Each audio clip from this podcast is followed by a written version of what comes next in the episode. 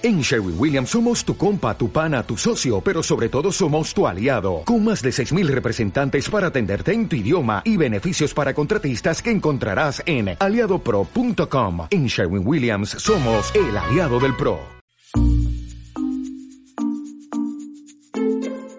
Hola, ¿qué tal? Me llamo Felipe Galán y esto es Se habla español.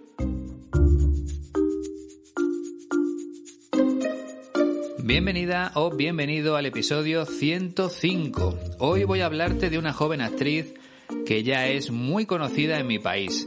Se llama Clara Lago y curiosamente cumple años en apenas unos días. En 2013 participó en una película que tuvo mucho éxito en España, Ocho apellidos vascos. Es posible que hayas escuchado hablar de ella o incluso que la hayas visto. Bueno, en unos minutos te hablaré más en profundidad de Clara Lago. Pero antes, las últimas noticias sobre la Escuela de Español 15TC. Si recuerdas, siempre te he dicho que las personas que viajan hasta León para mejorar su español terminan convirtiéndose en amigas de los profesionales que trabajan en la escuela. El caso es que en 2017 una profesora estadounidense que se llama Cathy estuvo disfrutando de un curso de español allí. De hecho, Cathy pasó luego por Madrid y tuve la oportunidad de conocerla en persona. Pues bien, hace dos semanas volvió a España con sus alumnos de Estados Unidos y los llevó muy cerca de León, porque le gusta mucho esa zona. Además, volvió a reencontrarse con Silvia, que fue su profesora en la escuela durante aquel verano de 2017. Estuvieron hablando durante mucho tiempo para ponerse al día, para contarse qué tal les iba la vida. Es un nuevo ejemplo de que la escuela 15TC es algo más que un lugar donde aprender español.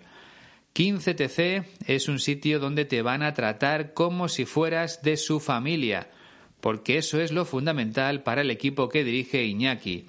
Cada alumno es importante y hacen todo lo posible para que viva una experiencia inolvidable. Si quieres comprobarlo, te aconsejo que envíes un correo electrónico a la siguiente dirección info 15tc.es. En el texto puedes escribir lo siguiente. Hola Iñaki, ¿cómo estás? Me gustaría reservar un curso presencial en la ciudad de León. Tengo dos semanas libres en el mes de abril y quiero dedicarlas a mejorar mi español. ¿Qué pasos tengo que dar para hacerlo? Bueno, es solo un ejemplo, pero puedes utilizarlo cambiando el número de semanas libres o el mes en el que deseas viajar a España. Recuerda que tienes el texto completo en la transcripción de este episodio y que esa transcripción se descarga de forma gratuita en la página web de la escuela www.15tc.es.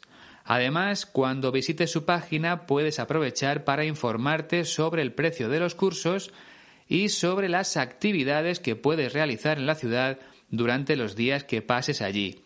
Y si no puedes viajar a León, no pasa nada. Recuerda que también tienes la posibilidad de recibir clases desde tu propio país a través de Skype. El procedimiento es el mismo. Envía un correo electrónico a Iñaki y dile que quiere reservar clases online. Es algo que ya hacen muchas personas en todo el mundo, gente de Canadá, de Brasil o de Australia, porque gracias a Internet no hay obstáculos a la hora de aprender.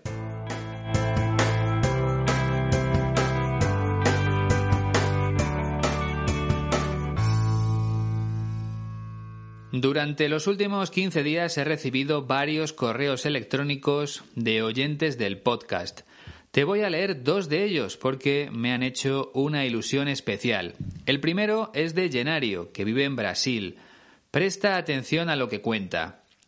Estoy muy feliz porque el 18 de febrero de 2020 recibí el correo electrónico del Instituto Cervantes con la noticia de que aprobé el examen DLB2. Ahora puedo decir que tengo una certificación de español como lengua extranjera válida en cualquier país del mundo. Muchas gracias a todos los que me ayudaron a lograr esto, y especialmente al podcast Se habla español de Felipe Galán, que me ha ayudado mucho hasta ahora para lograr este importante éxito para mí. Un saludo a todos los que escuchan Se habla español y muchas gracias por tu trabajo, Felipe. ¿No es maravilloso? Saber que mi trabajo ayuda a personas como Llenario es lo que más feliz me hace y estoy seguro de que muy pronto vas a conseguir un nivel más alto, Llenario, ya lo verás. Y el segundo correo que me gustaría leerte me lo ha enviado una persona de Mauritania, en África. Dice lo siguiente. Hola Felipe, ¿cómo estás? Espero que todo esté bien. Me llamo Yahia Kreikib. Soy mauritano. El año pasado obtuve la licenciatura en la lengua española. Te escribo para agradecerte el trabajo enorme que estás haciendo con los podcasts. A mí me encantan los escuchaba cuando era estudiante en la universidad y me ayudaron mucho a mejorar mi nivel, pero he tenido circunstancias que me han obligado a dejar de escucharlos un tiempo, pero vuelvo ahora con muchas ganas a escucharlos otra vez. Le digo una cosa, conozco a varios amigos que han estudiado conmigo y que también lo escuchan, y a ellos les gusta mucho. Voy a recomendarlo a otros amigos míos e incluso a mis futuros estudiantes. Ahora estoy estudiando en la Escuela Superior de Profesores aquí en mi país y dentro de dos años seré profesor de español en la secundaria. Últimamente nuestro país decidió enseñar el español en algunas escuelas de la secundaria que se llaman las escuelas de excelencia. Muchas gracias por su enorme trabajo.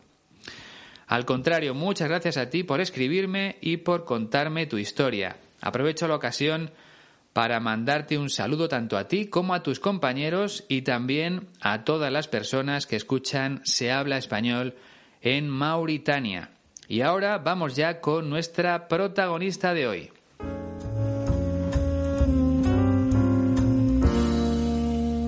Clara Lago nació en Madrid el 6 de marzo de 1990. Eso quiere decir que este próximo viernes cumplirá 30 años.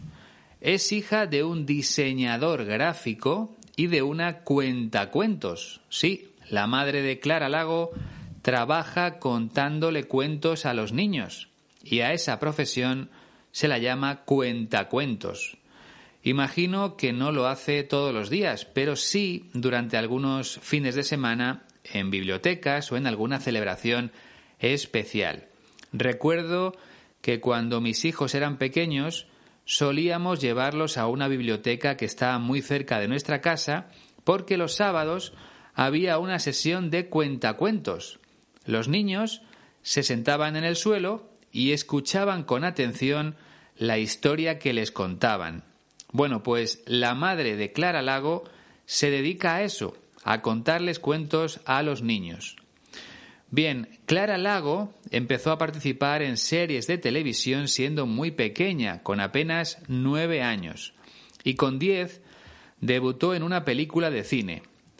Ese mismo año empezó a trabajar en una serie de televisión que tuvo mucho éxito entre la gente joven.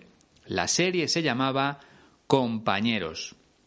También debes saber que su primer papel protagonista en una película de cine le llegó con 12 o 13 años, la peli se llamaba El viaje de Carol y su interpretación le valió para ser nominada al premio de Mejor Actriz Revelación del cine español.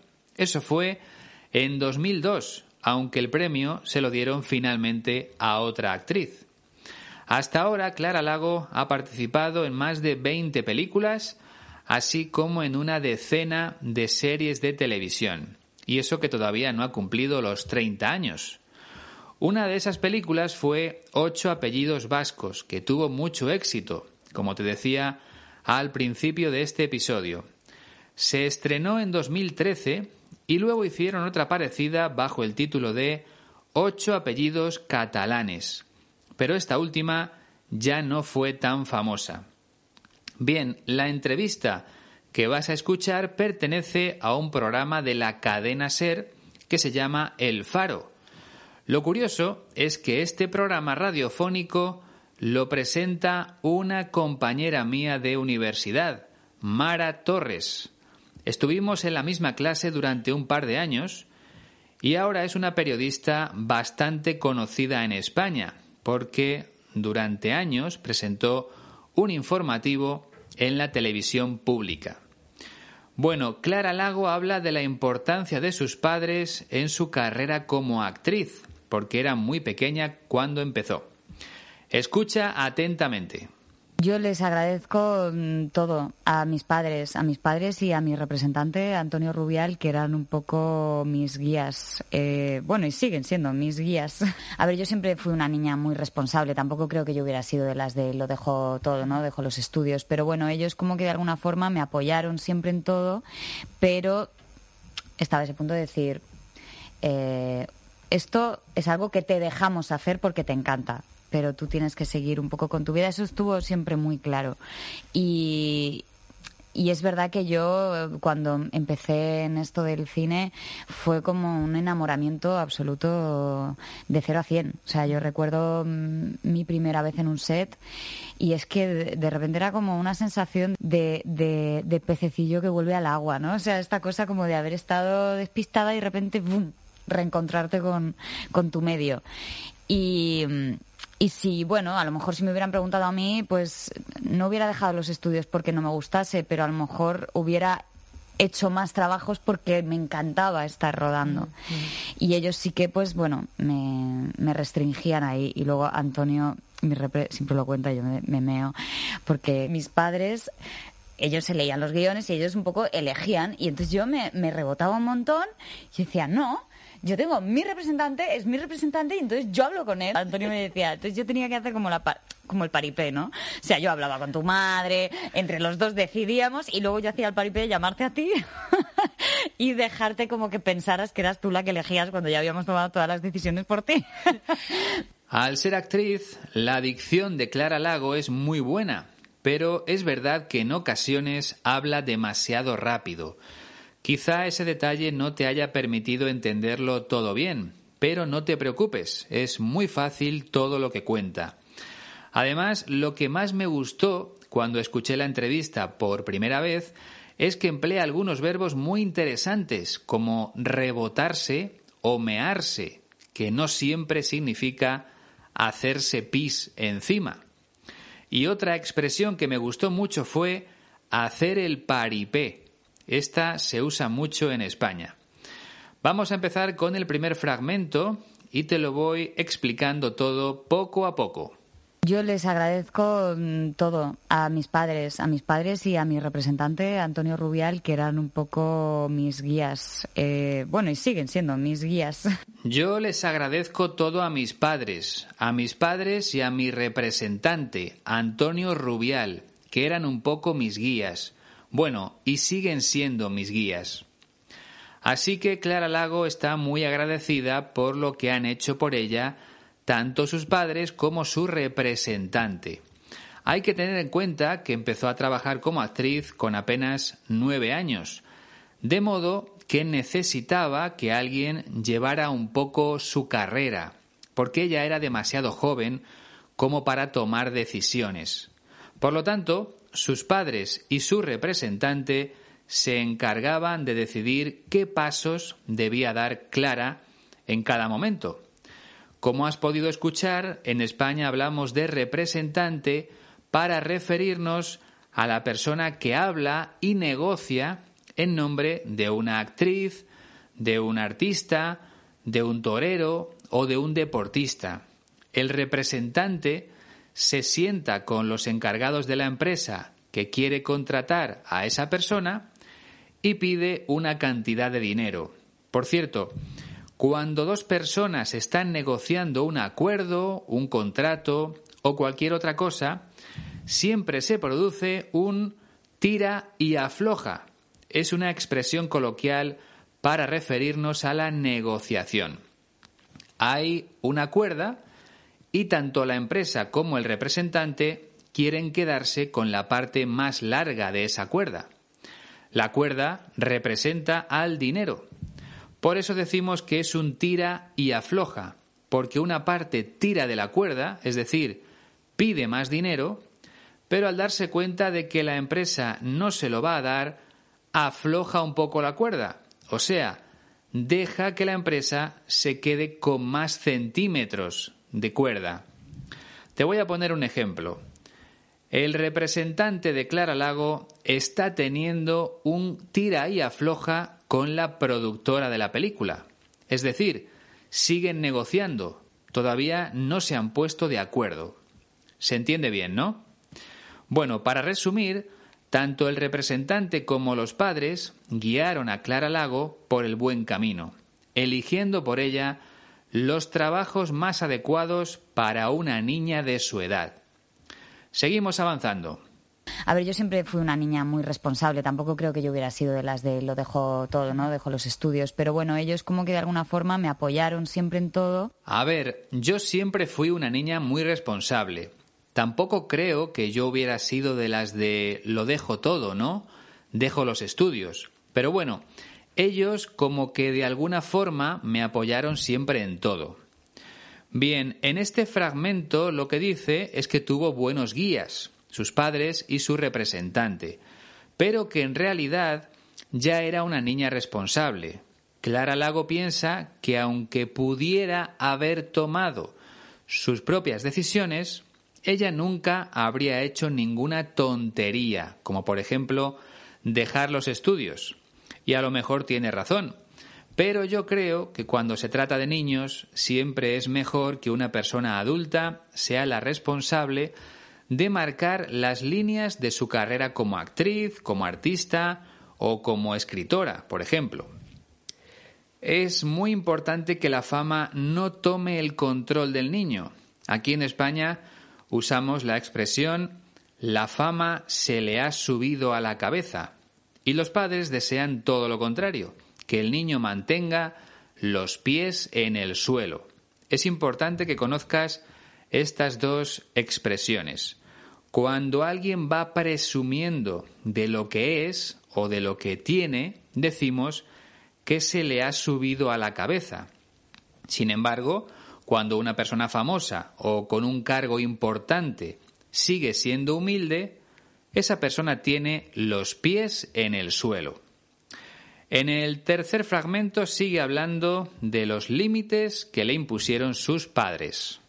Pero estaba ese punto de decir, eh, esto es algo que te dejamos hacer porque te encanta pero tú tienes que seguir un poco con tu vida. Eso estuvo siempre muy claro. Pero estaba ese punto de decir, esto es algo que te dejamos hacer porque te encanta, pero tú tienes que seguir un poco con tu vida. Eso estuvo siempre muy claro. Sus padres se lo dejaron así de claro. Te dejamos ser actriz de vez en cuando, en alguna película o en alguna serie, porque te gusta mucho. ¿Recuerdas los verbos del otro día? encantar, gustar mucho, volver loco. Bien, pues Clara Lago, a Clara Lago le encantaba ser actriz, le volvía loca ser actriz. Pero sus padres querían que no se olvidara de la vida que debe llevar una niña de nueve años. Deseaban que siguiera en el colegio, que fuera a jugar con sus amigas, en definitiva, que hiciera las cosas que suelen hacer las chicas de esa edad. En el cuarto fragmento habla de su amor a primera vista con el cine. Y, es verdad que yo cuando empecé en esto del cine fue como un enamoramiento absoluto de 0 a 100. Y es verdad que yo cuando empecé en esto del cine fue como un enamoramiento absoluto de 0 a 100. Clara Lago se enamoró locamente del cine desde el primer día que puso los pies en ese mundo. Ella dice que fue un enamoramiento de cero a cien, es decir, de la nada al todo.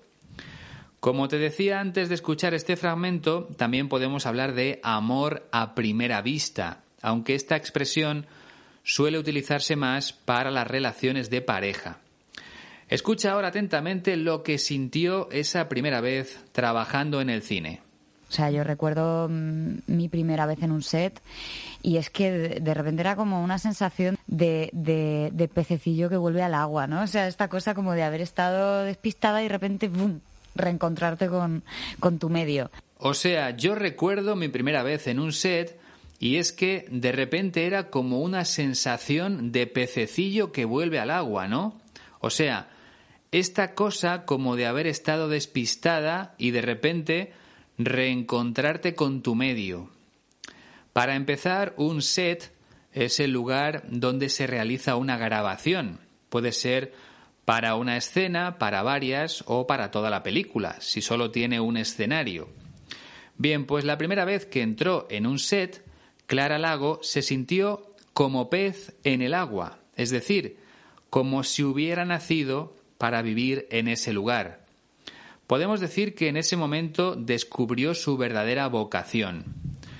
Luego dice que antes de encontrar su medio ideal, su entorno ideal, en este caso el cine, antes de eso, Clara Lago dice que es como si hubiera estado despistada en la vida.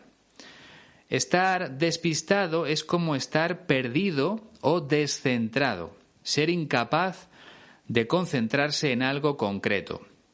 Esto ocurre mucho en los colegios, por ejemplo. Los profesores tienen que llamar la atención a algunos niños porque están despistados, porque no están concentrados en las explicaciones del profesor. No se enteran de nada. Están pensando en otras cosas. En el sexto fragmento comparte más pensamientos de aquella primera época en el cine. Y, y si, bueno, a lo mejor si me hubieran preguntado a mí, pues no hubiera dejado los estudios porque no me gustase, pero a lo mejor hubiera hecho más trabajos porque me encantaba estar rodando. Y ellos sí que, pues bueno, me, me, restringían ahí. Y si, bueno, a lo mejor si me hubieran preguntado a mí, pues no hubiera dejado los estudios porque no me gustase, pero a lo mejor hubiera hecho más trabajos porque me encantaba estar rodando. Y ellos sí que, pues bueno, me restringían ahí. El verbo restringir significa poner límites.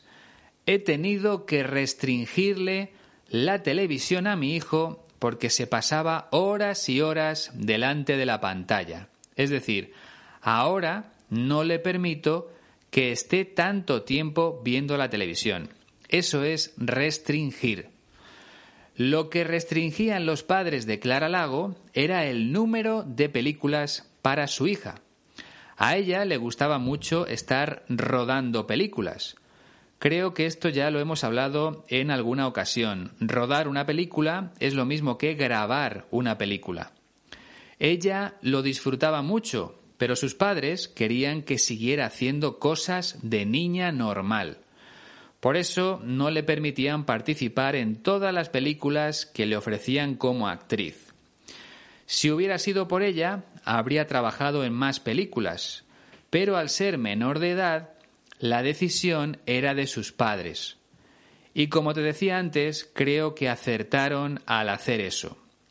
En el séptimo fragmento habla de su representante. Y luego Antonio siempre lo cuenta, yo me, me meo, porque mis padres ellos se leían los guiones y ellos un poco elegían. Y entonces yo me, rebotaba un montón y decía, no, yo tengo mi representante, es mi representante y entonces yo hablo con él. Y luego Antonio, mi repre, siempre lo cuenta y yo me meo, porque mis padres, ellos se leían los guiones y ellos un poco elegían. Y entonces yo me rebotaba un montón. Yo decía, no, yo tengo mi representante, es mi representante y entonces yo hablo con él. Aquí hay dos verbos muy interesantes y creo que nunca han aparecido en episodios anteriores. El primero es rebotarse, en reflexivo. Significa simplemente enfadarse, pero en lenguaje coloquial. Te pongo un ejemplo. Mi padre se rebota cuando llego tarde a casa. Mi padre se enfada cuando hago eso. Y luego tenemos el verbo mearse, que significa hacerse pis o partirse de risa, como aquí, no poder parar de reír. Otro ejemplo, me meo con los chistes que cuenta Pedro. no puedo parar de reír con los chistes de Pedro. ¿Vale? Entonces, lo que cuenta Clara Lago es que no puede parar de reír cuando su representante cuenta una anécdota de aquella primera época. Por cierto, ella dice repre en vez de representante. Lo acorta un poco. Bueno, esa anécdota es que Clara se enfadaba mucho cuando sus padres elegían las películas por ella. Ellos se leían el guion y decidían si era conveniente para su hija. Pues bien, ella se rebotaba mucho con esa forma de actuar de sus padres y les decía que ella deseaba tomar la decisión final hablando con su representante, como si fuera una mujer mayor, pero solo tenía nueve o diez años. Cada vez que se lo recuerda a su representante, ella no puede parar de reír, porque se da cuenta de que estaba actuando de una forma poco adecuada. En el último fragmento cuenta lo que hacía su representante para engañarla, para que pensara que era ella la que tomaba la decisión final. Antonio me decía, entonces yo tenía que hacer como la como el paripé, ¿no? O sea, yo hablaba con tu madre, entre los dos decidíamos y luego yo hacía el paripé de llamarte a ti y dejarte como que pensaras que eras tú la que elegías cuando ya habíamos tomado todas las decisiones por ti. Antonio me decía, entonces yo tenía que hacer como el paripé, ¿no? O sea, yo hablaba con tu madre, entre los dos decidíamos, y luego yo hacía el paripé de llamarte a ti y dejarte como que pensaras que eras tú la que elegías cuando ya habíamos tomado todas las decisiones por ti. Y aquí tenemos la última expresión interesante de la entrevista, hacer el paripé. Se usa mucho en España, al menos aquí en Madrid. Hacer el paripé significa fingir o simular algo que no es verdad. Por ejemplo, el otro día me regalaron una corbata que no me gustaba mucho, pero hice un poco el paripé y le dije a mi amigo que me encantaba. En el caso de Clara Lago, cuando era pequeña, el paripé lo hacía su representante, Antonio. ¿Por qué? Pues porque fingía que era ella la que tomaba la decisión sobre las películas que quería hacer, pero en realidad ya lo había decidido antes con su madre. O sea, primero hablaba con la madre de Clara y entre los dos elegían la película más adecuada para la niña. Y justo después llamaba a Clara sin decirle que antes había llegado a un acuerdo con su madre. En ese momento, el representante convencía a Clara para que eligiese la misma película que ya había escogido su madre. De esa forma, ella pensaba que la última palabra había sido suya, que era ella la que había tomado la decisión final. Bueno, era como un truco utilizado por su representante para tener contenta a la niña. Y ahora, pasado el tiempo, Clara Lago se ríe mucho cuando se lo recuerda, se mea. Pues ya lo hemos analizado todo. Lo escuchamos una vez más y terminamos, ¿vale? Venga, ahí va. Yo les agradezco mm, todo a mis padres, a mis padres y a mi representante Antonio Rubial, que eran un poco mis guías. Eh, bueno, y siguen siendo mis guías. A ver, yo siempre fui una niña muy responsable. Tampoco creo que yo hubiera sido de las de lo dejo todo, ¿no? Dejo los estudios. Pero bueno, ellos como que de alguna forma me apoyaron siempre en todo, pero estaba ese punto de decir, eh, esto es algo que te dejamos hacer porque te encanta pero tú tienes que seguir un poco con tu vida. Eso estuvo siempre muy claro.